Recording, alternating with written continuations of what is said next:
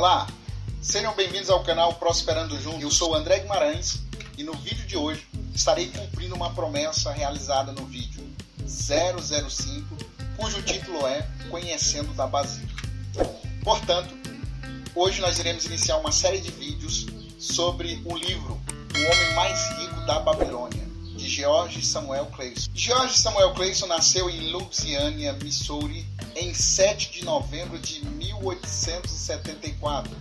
Estudou na University of Nebraska, serviu no exército americano durante a guerra entre a Espanha e os Estados Unidos, foi fundador da Clayson Map Company of Denver, no Colorado, e publicou o primeiro atlas rodoviário dos Estados Unidos e do Canadá. Em 1926, lançou o primeiro de uma série de panfletos sobre economia e sucessos financeiros, usando parábolas ambientadas na antiga Babilônia para ilustrar suas lições. Tais panfletos eram distribuídos em grandes quantidades pelos bancos, companhias de seguros e empregadores, e tornaram-se familiares a milhões de pessoas, e o mais famoso é O Homem Mais Rico da Babilônia, a parábola título do livro que estamos apreciando. Estas parábolas babilônicas tornaram-se um clássico moderno entre os livros de alta ajuda. Para ele, o dinheiro é o meio através do qual se avalia o sucesso terreno. O dinheiro torna possível o gozo das melhores coisas que a terra pode oferecer. O dinheiro é abundante para aqueles que compreendem as leis simples que governam a sua aquisição. O dinheiro é hoje governado pelas mesmas leis que o controlavam quando, há seis mil anos, homens prósperos enchiam as ruas da Babilônia. O primeiro capítulo do livro é O Homem que Desejava Ouro. Nós vamos encontrar neste capítulo uma conversa entre dois amigos chamados Bansir e Cobb. Bansir era um fabricante de carruagens, ele fabricava as carruagens mais lindas da Babilônia, era um homem muito trabalhador. E uma certa manhã, Bansir estava muito pensativo, sentado numa muretinha da sua casa, e Cobb aproxima-se dele ao passar pela rua da sua casa. Cobb era um músico da cidade de Babilônia. E eles então começam uma conversa. Cobb pergunta para Bansi o porquê que ele estava naquela situação, triste.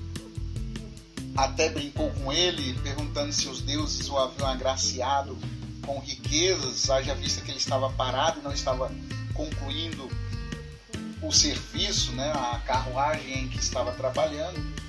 E Bansi responde que ali estava porque estava a refletir sobre a situação dele.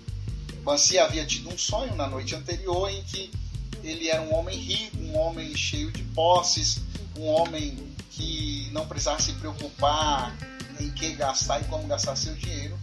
Mas ao acordar, ele se deparava na mesma situação, na mesma pobreza e não tinha nem mesmo um centavo na sua algibeira. Cobb é, havia se aproximado de Bansi para lhe pedir duas moedas emprestadas, ao que, após Bansi lhe explicar o motivo da sua aparente tristeza, falou-lhe que também não tinha aquele dinheiro para emprestar para o seu melhor amigo, Cobb. Então, eles começaram a conversar surgiu a ideia de eles procurarem conhecimento, buscar um conhecimento para se tornarem ricos. E eles se lembraram então de um velho amigo chamado Arcade. Quem era Arcade? Arcade era o homem mais rico da Babilônia. Então eles resolvem reunir um, um grupo de amigos e procurar Arcade para obter conhecimento de como se tornarem ricos. E assim eles fazem. Criam um grupo de amigos e foram até Arcade. Ao chegar a Arcade, eles começam uma conversa e relembram que Arcade era um aluno comum, eles estudaram juntos, eles se conheciam desde a infância e Arcade na escola não demonstrava nenhuma sabedoria superior aos demais alunos. Eles ficaram intrigados e queriam saber o que ele fez para se tornar o homem mais rico da Babilônia. Arcade então vai iniciar no segundo capítulo a sua história, contando como ele se tornou o homem mais rico da Babilônia. Então, como que Arcade se tornou rico? Arcade ele conhecia um homem chamado Algamish, que era um emprestador de dinheiro da Babilônia. Esse homem era conhecido por conta das suas fortunas, do seu, do seu dinheiro, da sua fama de rico da Babilônia. E Algamish foi um certo dia onde Arcade trabalhava. Arcade era um, um copista, ele escrevia é, talpinhas de barro, né, de argila na Babilônia, então ele fazia cópias de leis e etc. E a Algamish precisou da cópia de uma lei e foi até Arcade solicitou. Quando o Arcade se propôs a fazer o serviço, ele não conseguiu terminar o serviço a tempo. E Algamish, ao retornar, questiona porque ele não conseguiu e Arcade vê uma oportunidade de buscar um conhecimento a mais e faz uma proposta para Algamish. Eu vou me empenhar, vou me esforçar para terminar o seu serviço até amanhã. Vou trabalhar a noite toda e em troca você vai me falar como você conseguiu se tornar rico e vai me ensinar a me tornar rico também. Eles fizeram aquele trato e no outro dia de manhã a Algamish volta para pegar a sua encomenda ela está pronta. E então Algamish começou a ensinar a Arcade como lidar com as finanças, como lidar com o dinheiro. E a primeira lição de Algamish para Arcade foi: pague a si mesmo primeiro. Algamish aconselha Arcade a separar um décimo de tudo aquilo que receber. Como naquela época o pagamento era feito em moedas, moedas de prata, moedas de ouro, então, para cada 10 moedas que entrasse na algibeira ou na bolsa, Arcade deveria guardar uma moeda. Arcade então começou a praticar esse princípio e um ano depois Algamish retorna até a Babilônia e procura Arcade para saber como ele está indo.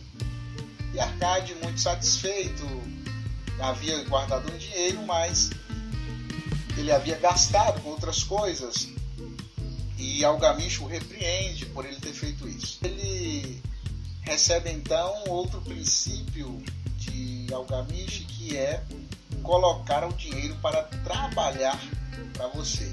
Algamish ensina mais um princípio que ao lidar com o dinheiro, ao investir o dinheiro, é necessário que se faça por intermédio de pessoas que tenham conhecimento, que saibam lidar com aquilo em que a pessoa está querendo investir. Então, Algamish dá o conselho não somente para a Arcade, mas para todos nós, e ao investir aquilo que nós poupamos, aquilo que nós guardamos, nós precisamos procurar quem detém o conhecimento de determinado investimento para assim então começarmos a investir.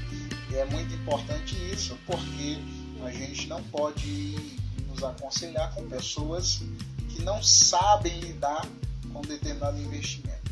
Então esses são alguns princípios que Algamish ensina arcade e estes princípios têm ajudado pessoas no mundo inteiro a conseguirem conquistar as suas liberdades financeiras. Então nós vamos ficando por aqui e no próximo vídeo nós vamos dar continuidade à análise do livro O Homem Mais Rico. Chegamos então a 13 terceira semana do desafio das 52 semanas e hoje então é o dia de separarmos 13 reais.